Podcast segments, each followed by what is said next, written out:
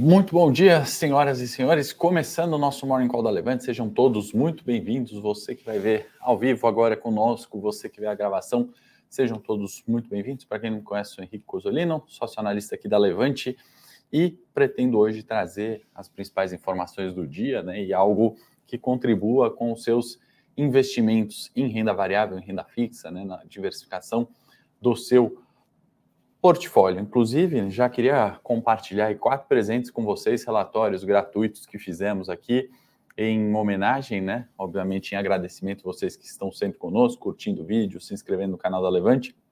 O primeiro deles é um relatório de fundos imobiliários de tijolo. Vou já pedir para a produção colocar o link aí, é gratuito, é só você clicar no link, baixar, é, deixar o seu e-mail e a gente envia gratuitamente por e-mail, tá bom? Um relatório bacana para quem está olhando fundos imobiliários, fundos de tijolos, né? Será que estão num bom momento ali para investimento? A gente faz esse comparativo entre os fundos de tijolo e os fundos de papel. Acho que vale a leitura, então, já de largada, um relatório aí presente para vocês. Tem mais três que eu vou uh, comentar e também serão outros links aí para vocês baixarem de forma gratuita, mas tem relação com a pauta hoje do Morning Call. Bom, o título, como vocês já viram, pessoal, a gente está falando, né, ou ouvindo bastante sobre recessão e ativos subindo 20% no Ibovespa no mês, né? Eu estou falando de ativos aí é, do setor de varejo, principalmente, né? Americana subindo 20% no mês, Via subiu 20%,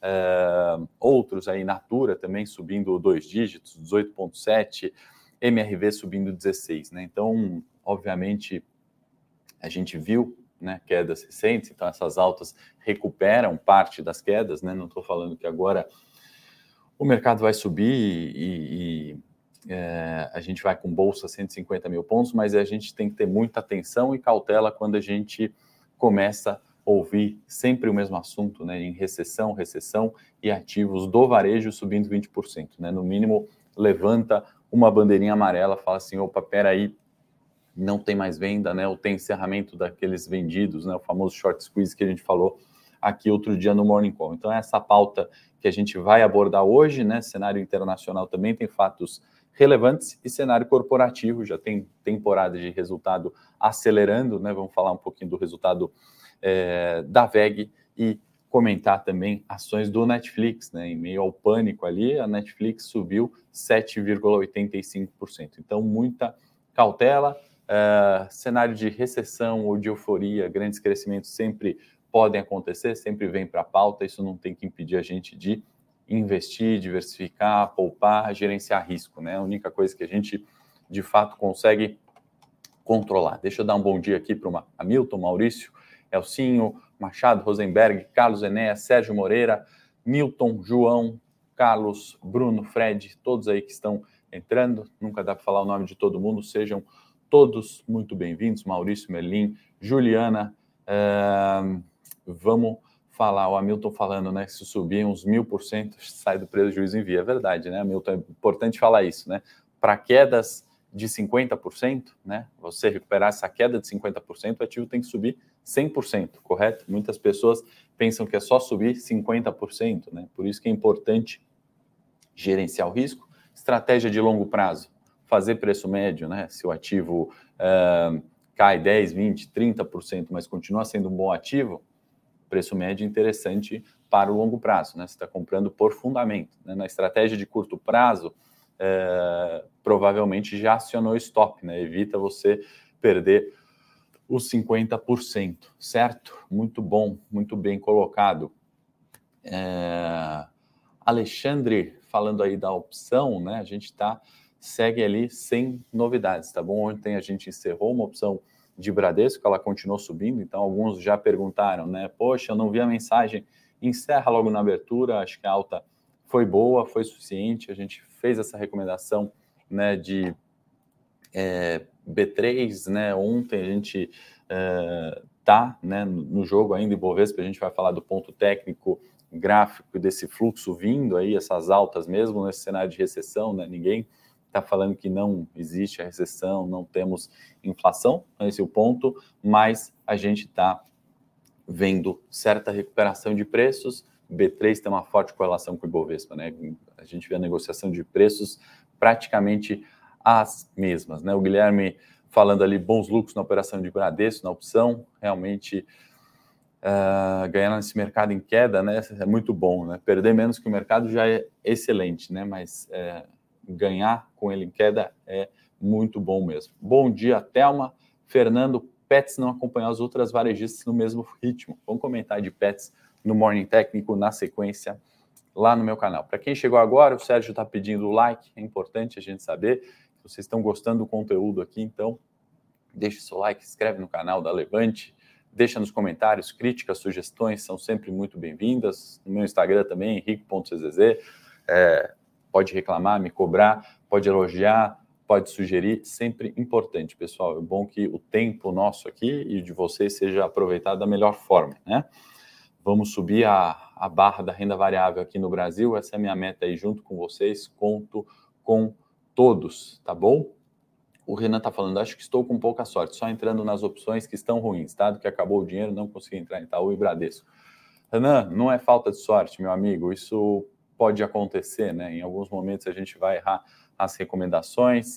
Uh, é importante, né, que no longo prazo, né, na estratégia, seja ela de curto, de longo prazo, você faça de uma forma recorrente e, e uh, movimentos que você consiga repetir. Então, eu falo, por exemplo, no trade, né? Você entrando todas as semanas no trade de cinco dias, certamente sua performance vai ser melhor do que você só escolher algumas semanas ou escolher algumas ações, não seguir a estratégia risco. No opções, é a mesma coisa, né? Você, infelizmente, pode ter escolhido ali as ações, as opções que a gente foi ruim, mas no longo prazo, né? Se você fizer as escolhas ali, se você entrar nas operações, a gente está com uma performance, espero que ela se mantenha, né? Renda variável não dá para garantir, mas uh, faz parte. Acho que não é falta de sorte. Ali, às vezes é um momento, né? Às vezes você está com ou um problema pessoal, ou demanda no trabalho, ou você não levou o celular aquele dia, não olhou um e-mail, né? Acontece, não é, é falta de sorte. Vamos então para a pauta aqui, começar já com aquele panorama dos mercados, né? Da onde estamos, e aí a gente já vai na, nos temas mais importantes do dia, né? A gente está falando de altas, né? No índice, a hora que a gente olha Américas aqui no primeiro, na primeira separação, né? A gente tem Dow Jones, S&P, Nasdaq subindo forte, né? 3%, 2,76 o S&P, né? Então altas fortes no dia de ontem, né? All year to date, né? O ano, né? Outro dia a gente trouxe a tabelinha aqui que estavam com quedas a mais, mais de 20%, né? Então reduzindo bastante a perda, perda no ano, né? O Nasdaq de tecnologia, que é o que mais sofre, na minha opinião, 25%, né? Então, recuperando uma parte aqui das, das é, perdas acumuladas. Brasil, né, voltando para o 6,28, né, muito próximo ao que fechou o primeiro semestre, queda de 5,9%. E aí a gente vem para a é, zona do euro, né, Europa no negativo hoje, né, a maioria das praças ali negociando no terreno negativo, né, não refletindo o fechamento é, positivo da é, China. Né? Então a gente vê a Alemanha, é, Itália, é, Portugal, todos os índices aqui, os principais índices fecha, é, negociando no terreno negativo nessa abertura do dia de hoje. Né? Também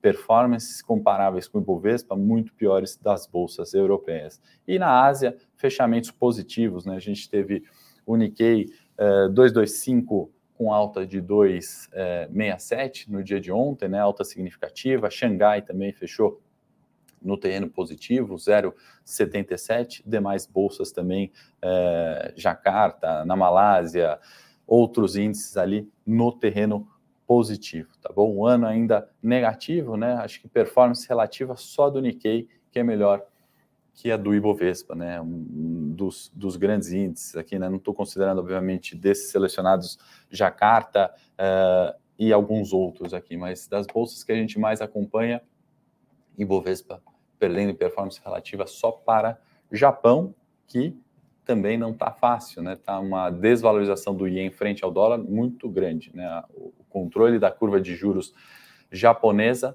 tem uh, tem reflexos ali na sua economia, né? Um deles é a desvalorização do ien frente ao dólar, tá bom? O Fred está perguntando, né? O semana que vem vai ter reunião do Fed, provavelmente vai aumentar os juros por lá. Quando isso acontece, a bolsa cai muito no dia. Podemos esperar acontecer isso? Fred, excelente pergunta. O que, que acontece? Né? Talvez você está. É, a regrinha de bolso de fato é, né? Sobe juros, aumenta a taxa de desconto, o valor das ações cai. Né? Isso porque a forma de você chegar num valor da ação, né? uma das formas, você pode descontar os fluxos de caixa futuro daquela empresa num valor presente. Né? Quem gosta de matemática financeira sabe somar os fluxos de caixa, elevar o período e aí divide pela taxa de juros, você chega num valor, né? E aí dividindo pelo número de ações, você chega no valor daquela empresa. Se a taxa de juros embaixo, né, o valor dessa divisão sobe, o valor, o resultado fica menor, né? Simples assim essa regrinha de bolso, né? E aí, o que você se refere talvez da última reunião para essa, que foi quando o Fed subiu 0,75 e a bolsa despencou, na minha opinião, Fred, é muito mais do que a subida dos juros naquele caso é, é, do que propriamente aquilo que o mercado esperava. Né? O mercado naquele momento esperava uma alta de 0,5%. As ações já estavam descontadas nessa subida de juros. Né? O mercado sempre se antecipa. Acontece que houve uma mudança repentina né, da, da subida dos juros e aí o mercado ajustou, mas não pelo aumento do 0,25, tá? E sim pela falta de credibilidade da autoridade monetária que tinha é, indicado né, esse aumento de meio. Né? Então, acho que foi muito mais nessa precificação de incerteza do que propriamente justificado na conta. Tá? Para essa reunião, obviamente, vindo dentro do esperado, eu não tenho essa expectativa de queda muito severa no dia, tá, Fred? Acho importante a gente fazer essas antecipações, né? Evidente que não é porque eu estou falando que não vai acontecer, né? Mas é, é dessa forma que eu gosto de é, pensar e tentar se antecipar esse movimento nessa reunião, obviamente tentando otimizar a performance de carteira, né? Vamos acertar sempre? Não, mas é a forma como eu gosto de fazer, sem ficar em cima do muro, é o que eu te respondo, Fred, para a reunião da próxima semana. A gente vai falar bastante ainda nos mornings à frente, tá bom? É que mais? O Rafael está falando, né? Operar opções não é para mim, eu também não tive sorte, só entrei nas que deram é, prejuízo. Rafael, acho que não é bem por aí, né? Eu acho que operar opções, né, da forma que a gente faz com indicação, com suporte, com racional, gerenciamento de risco, é para qualquer um, né? A gente não pode falar, olha, operar opção não é para mim, operar a curto prazo não é para mim, investir em ações não é para mim. Isso não existe, né, Rafael? Assim, é, é um tema que a gente pouco estuda né, na, na, faculdade ali no, no, geral, né, que não vai para economia, administração acaba não vendo isso, no colégio a gente não tem finanças, é, mas eu acho que a gente tem uma missão aqui na Levante, junto com vocês, de trazer os investimentos, porque é uma área que todo mundo precisa entender, né? Todo mundo recebe um salário, tem uma empresa e precisa poupar ou é, é, investir, obviamente, pensando num, num futuro, né? Então eu acho que discordo aí de você, Rafael, acho que pode ter tido uma. É, você entrou ali nas opções que deram prejuízo, mas se você pensar né, no histórico de performance, né, se você entrar em todas, muito provavelmente quem, quem fez isso está ganhando, está acumulando, está né, gerenciando o risco e está aumentando o, o patrimônio. Né? O Maurício está comentando ali, sorte é mega cena, segredo de opções qualquer investimento é constância estudar cada vez mais. Com certeza, Maurício, gerenciar riscos, né? O Rosenberg está perguntando se não é um straddle montar para as eleições. Com certeza teremos aí, Rosenberg, é, estratégias, é, já fizemos algumas, né? E, vamos ter certamente continuidade para as eleições. Minério, né? O Carlos comentando, consolidação de é, consolidando os fundos, alta significativa das metálicas para os próximos dias. Vamos comentar de Vale e eu volto na sua pergunta. É, e é isso aí. Vamos é, então continuar aqui na nossa pauta, depois do gráfico do. Perdão, depois da tabelinha né, dos, dos, é, dos índices, né? Eu tenho alguns gráficos aqui que eu queria compartilhar com vocês e aqui Bloomberg mais uma vez, né? A gente está trazendo a projeção do JP Morgan para SP 500, né? Índice da bolsa americana S&P 500. Estão projetando a 4.800, né? Estamos na casa aqui dos 3.900, 4.000. Então, é uma alta significativa. JP Morgan projetando a volta, né, dos 4.800, né? Será que vai? É o título aqui da Bloomberg, a pergunta que eu faço para vocês, né? A pergunta do 1 milhão. E aí tem tudo a ver com o nosso título de hoje, né? Recessão, JP é, nessa projeção aqui de 4,800, a lojas americanas subindo 20%, via varejo subindo 20%. Então, assim, cenário econômico é difícil, mas vamos nos atentar também aos fatos. Aqui eu estou trazendo o break-even dos preços de petróleo, né? Algo que a gente sempre falou, né? Até hoje, é, ou pelo menos desde janeiro até hoje aqui no Morning Call, né? Sobre a tendência de alta do petróleo, algo que a gente estima que continue, preço de energia subindo, mas alguns fatores para a gente começar a ter atenção, né?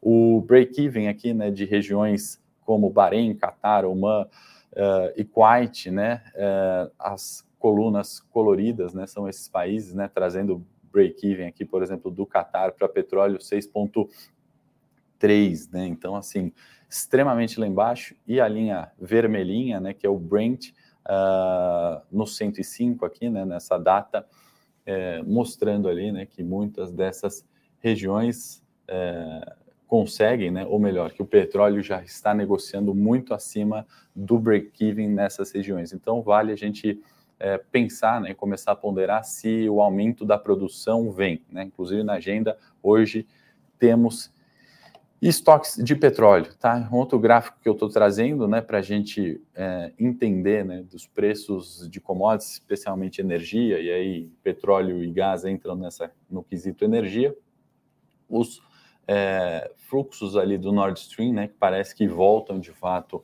à operação, né? A gente está no nível zero aqui e aí voltando à operação Nord Stream depois dessa parada aí tensão geopolítica, é, manutenção, né, confisco de, de é, peças ali de manutenção ficaram no Canadá, nos parece que a volta disso né, pode arrefecer um pouco esse movimento de alta nas commodities, principalmente essas relacionadas à energia. Tá? Então a gente vai sair da estaca zero ali no, no, no fluxo de gás do Nord Stream, tá bom? Aquele motivo central do conflito geopolítico. Até para voltar no assunto guerra, né, que ficou esquecido por um período, né, ou, ou, eu pelo menos tenho visto muito menos notícias relevantes sobre isso, né?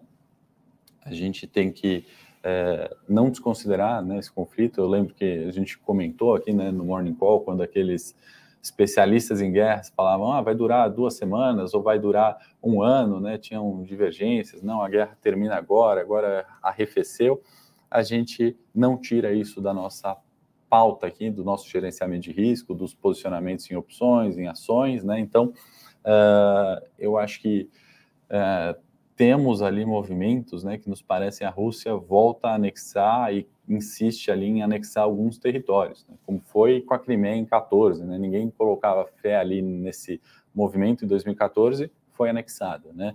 E eu imagino, né, que se essa, obviamente não sou especialista em geopolítica nem guerra, mas esse movimento é, continuando, né, e, e eu não descarto isso das nossas carteiras, a gente ainda possa ter um fluxo de continuidade ali nos preços de petróleo e commodities, tá? Por isso que a gente trouxe esses gráficos mais é, como movimento, né, como momento ali de atenção, mas não vamos descartar que a continuidade desse, desse da tendência de alta do petróleo possa continuar, é, não só em virtude da guerra, né? A gente ainda está com cadeias globais de produção ali é, totalmente desequilibradas, efeitos do Covid. Tá? É, bom, é, expectativa aqui de, de juros para cima continua, né? A gente tem é, expectativa né, do aumento da taxa de juros nos Estados Unidos, como a pergunta é, do assinante ali, eu esqueci o nome, é, já abordou, né? Então vamos falar mais sobre Fed né, e juros na próxima semana. Banco Central Chinês manteve sua taxa de empréstimo de 5 anos na data de ontem, né? Então já é um movimento ali nos juros e tem Copom já já é, para a gente falar aqui, né? Eu queria uh, aproveitar também já compartilhar o gráfico do, uh, do juros, janeiro 25, né? Quando a gente está falando de dessa expectativa de Copom, né? Todo o cenário, né? A gente está vendo mais uma vez janeiro 25 superou, né? Os 12 uh, e 22 ali, né? A gente está com de novo, né, um estresse nos juros, 12 e 44, né, janeiro 25. Isso quer dizer que o mercado está precificando que janeiro 25 a gente vai ter é, nos próximos aí anos os juros subindo, né? Então aquele movimento de, olha, chegamos ao limite dos juros, chegamos é, no ponto de arrefecimento de inflação, né? Uh, isso não está sendo refletido, né, nem sendo precificado pelo mercado. Estou colocando um gráfico semanal aqui nos juros, né? A gente vai gastar um tempinho maior aqui nessa tela, né, para falar que os juros janeiro 25 está superando de 2018, né, naquele momento de transição, de eleição, né, momento conturbado, né, e no cenário local o Bolsonaro voltou, né, a fazer duras críticas ali às eleições, né, criticar as urnas e junto a embaixadores ali 40 embaixadores internacionais. New York Times comparando ele com o Trump, né, no quesito de alegar é, fraude né, na, na, na, nas urnas, nas eleições, isso tem trazido né, esse cenário de aumento de juros, aumento de incerteza, e aí o mercado chega em alguns momentos ali de estresse na curva, né, NTNBs pagando uh, juros elevadíssimos, tá? É, inclusive ontem, né, na live que eu fiz com o Luiz, né, para o UOL Economia, né, a gente comentou um pouco sobre isso, né, sobre a expectativa de inflação, aquilo que o Campos Neto falou, de arrefecimento não aconteceu ainda, né? E aí a gente queria até colocar o título da live, né, de gasolina e carnezinho, né? Não sei se todos acompanharam, mas teve um vídeo da, da Luísa Trajano, do Magazine Luiza, inclusive Rafael Bevilacqua fez um, um, vídeo no canal dele sobre Magalu, né, comentando isso, e esse vídeo viralizou, né, o vídeo da Luísa Trajano, falando sobre, é, pedindo para as pessoas irem à loja, né, comprarem o mais rápido possível, né, e, e ela usa uma expressão num carnezinho gostoso, né, que são as parcelas ali. Então, é uma estratégia, ela foi criticada, né, foi, foi falada como um, um desespero, né, ela é, compararam ela como implorando para os clientes irem para a loja. Né? Eu não vejo de uma atitude desesperada, né? acho que acaba falando com o público. Eu sou desse, é, dessa é, vertente de pensamento, acho que ela fala com o público dela ali, que é do carnê, mas ressalta né, um problema econômico que a gente está vivendo. Né? A inflação está tirando o poder de compra e os créditos, né, o crediário, os cartões estão tomados, né, os bancos estão restringindo o crédito, o juro está mais alto e aí volta o carnê, né, tem juro lá embutido também, uh, e a estratégia da empresa em fazer isso. Então, na live do UOL, a gente comentava justamente sobre essas medidas, muitas vezes, né, que são tomadas pelas empresas para tentarem resolver um problema que é macroeconomia, juros subindo, inflação subindo. Mesma coisa na gasolina, né? A, a Petrobras tira 5% do preço da gasolina, né? Alegando decisão técnica ali, já entrando no cenário corporativo, é, alegando decisão técnica, né? Mas até que ponto não teve um fator ingerência, a mudança, né? Nos presidentes ali tem influenciado? Ao meu ver, tem muito, né? Não faz sentido reduzir preço de gasolina do ponto de vista técnico, né? Não que eu não queira pagar menos na gasolina, isso todo mundo quer. Então, são, é, era isso que a gente tentava discutir né, na live ontem do UOL, eu, Luiz, gasolina e carnezinho, né, o problema central ali da nossa economia né, e de preços de Bovespa. Então, acho que tudo isso está meio que sendo precificado já, né, tem muita gente já falando sobre recessão, inflação, né, em algum momento, de fato, a gente tende a chegar num pico, né? Não, não temos sinais disso ainda, né? Inclusive aqueles que, de novo, estão falando, né? A inflação, agora reduziu gasolina, isso vai reduzir em 20 basis points na inflação, né? 0,20. É, não arrefece tanto assim, né? Não é algo que, de fato, muda tendência é, de inflação. Outro dia a gente trouxe o gráfico de projeção de inflação, sempre muito menor do que, de fato, ela vem é, realizado, tá? O André Marcon está falando uma live ou vídeo para vender call de opções coberto para financiamento. André, tem um vídeo no meu canal exatamente sobre isso, tá bom? É, e é, é um tema muito interessante, a gente tem que abordar ele mais vezes, com certeza. Bom dia, Ricardo. Chegando agora, Rosenberg, muito bom dia. E falando da estratégia de marketing, né? E aí todo mundo comentando Magazine Luiza, com certeza. Também foi.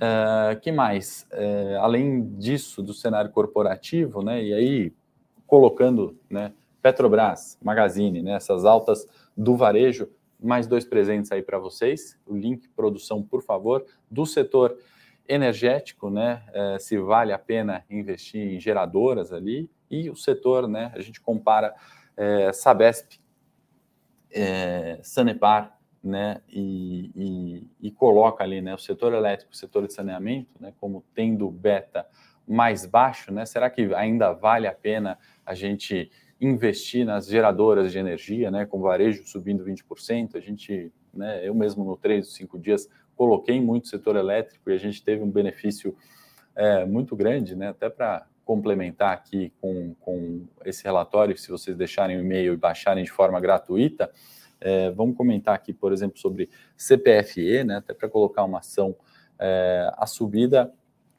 recente, né? Em virtude de toda essa questão de energia, né? Se a gente vê desde janeiro até o mês de junho, né? Desse ano, arredondando aqui, a gente teve uma alta de 62%, fora um yield aí de 15% que está projetado. Tá? Inclusive, abrindo aqui um dos papéis da minha carteira de dividendos, né, de longo prazo, é um desses papéis né, que está lá desde janeiro, é, aliás, muito antes, né, desde o ano passado já estava, é, tem um yield de 15%, pagou, né, estimado ali, a gente está projetando 15% no ano de dividendos e essa alta de 60%. Então, com esse relatório que a produção colocou aí, Sérgio, eu vou colocar a marca d'água aqui, mas é, mais no Morning Tech a gente comenta mais detalhes gráficos. Só queria mostrar é, o porquê da gente dar esse presente você, para vocês, né? Esse relatório. Será que ainda vale investir em geradoras? Né? Eu trouxe só um exemplo aqui. Né? O setor elétrico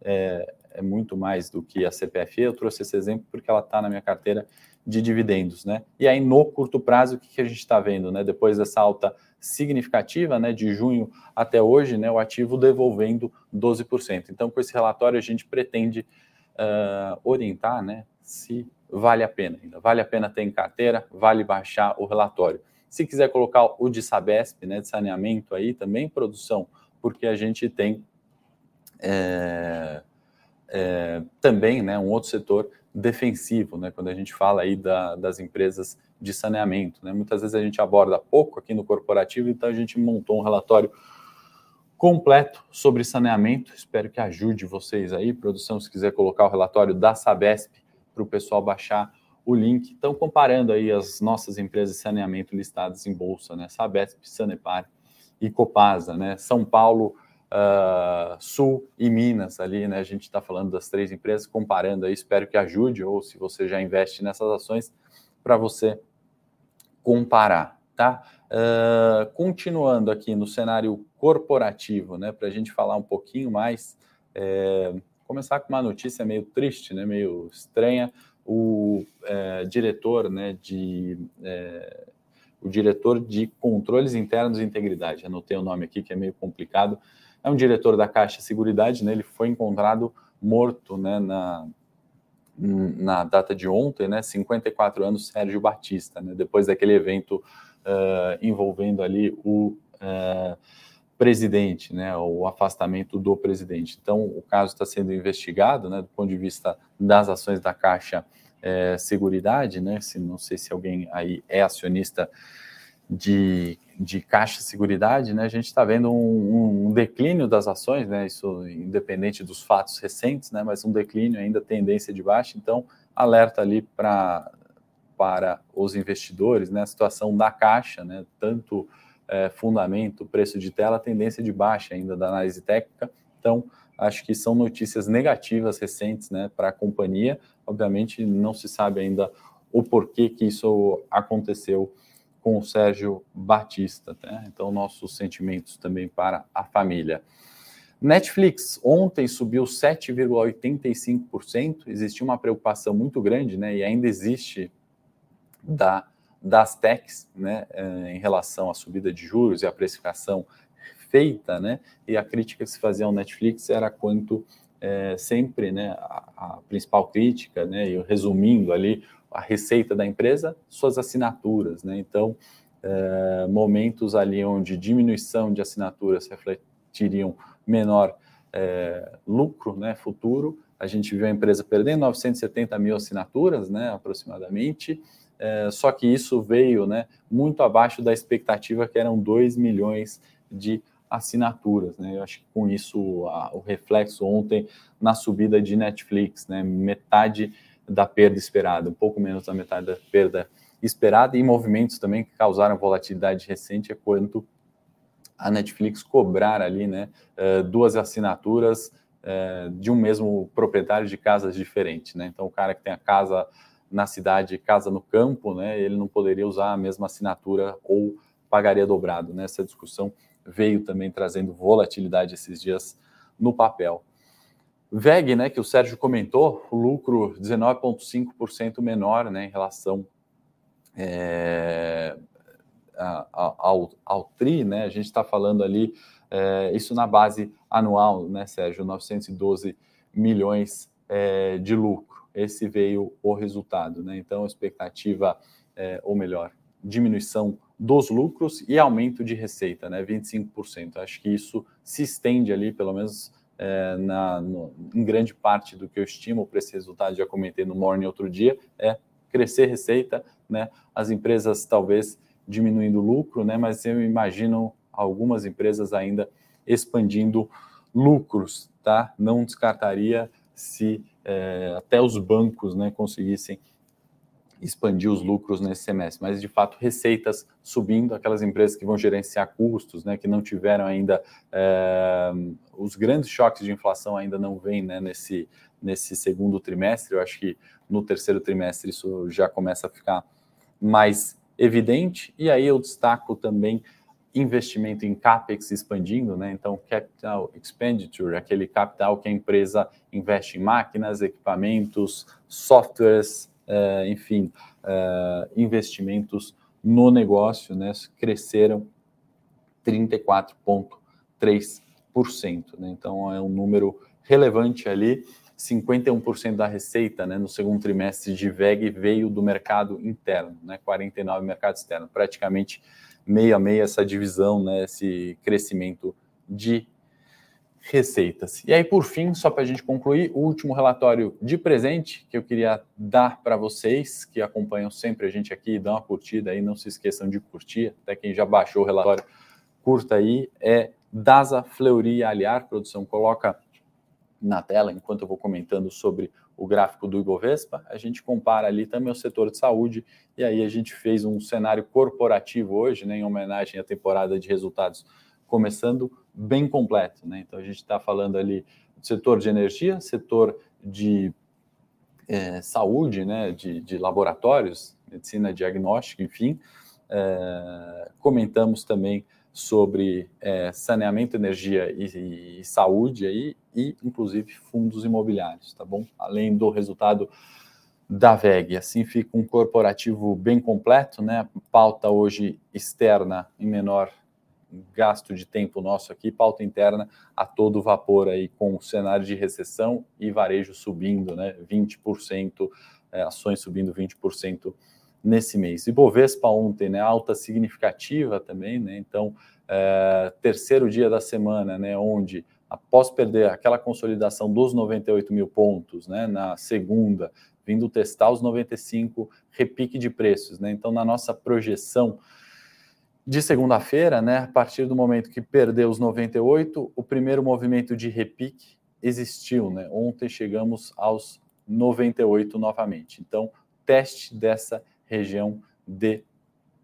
resistência agora, né? O antigo suporte 98 virando resistência. Eu vou estender essa consolidação de preços, né? Das últimas quatro é, semanas, cinco semanas praticamente, e aí agora é um momento de decisão de Bovespa, né? Respeita a resistência, volta a cair, né? E perdendo os 95, busca ali os 93 ou a gente vai voltar para um período de consolidação e Bovespa rompe 98 e vem para buscar os 100 mil pontos novamente, né? Dado o fluxo de ontem, né? Essa manutenção de, é, de apetite por risco, né? Nosso título do morning de segunda, podemos observar em Bovespa ainda a 100 mil pontos, né? Um retorno uh, de fluxo, tá bom? Mas, obviamente, a gente tem que acompanhar isso em base diária, né? Esse primeiro movimento de repique que a gente projetou na segunda foi feito, né? Então, é, metade da semana, né? Metade da nossa projeção para opções, trade, né? As operações, estratégias de curto prazo, long and short do programa TAP, é, aconteceram desse, dessa forma. Né? E aí é muito importante esse teste do dia de hoje. A abertura tende é, a ser positiva, né? Mais um dia de é, Ibovespa, né? No, no, terreno positivo, pelo menos a expectativa de abertura hoje, né? É, é positiva, né? A gente está vendo um reflexo ali nas bolsas pelo mundo, apesar do S&P estar tá caindo 0,20 nesse momento, tá? O S&P futuro Pessoal, acho que para o dia de hoje é isso, né? Estendi um pouquinho a pauta, mas tinham assuntos extremamente relevantes aqui para a gente abordar. Estou dando uma nova passada aqui, sempre caindo 0,10 no momento. Vou para o Morning Técnico lá no meu canal, é, Henrico Cosolino, para quem não segue ainda o canal, não conhece, vamos nos encontrar lá. A gente vai bater um papo aí sobre técnico, é, sobre ações, né? Bate-papo técnico ali, análise técnica é, em sua maioria. Vamos olhar VEG, vamos olhar Vale, vamos olhar é, outras ações, Caixa Seguridade, entre outras que vocês quiserem, tá bom? Espero vocês lá, entrando em dois minutos aí ao vivo. Até já, excelente quarta-feira, sexta-feira estou de volta, amanhã tem o Luiz Nuin aqui tocando o Morning com vocês. Forte abraço.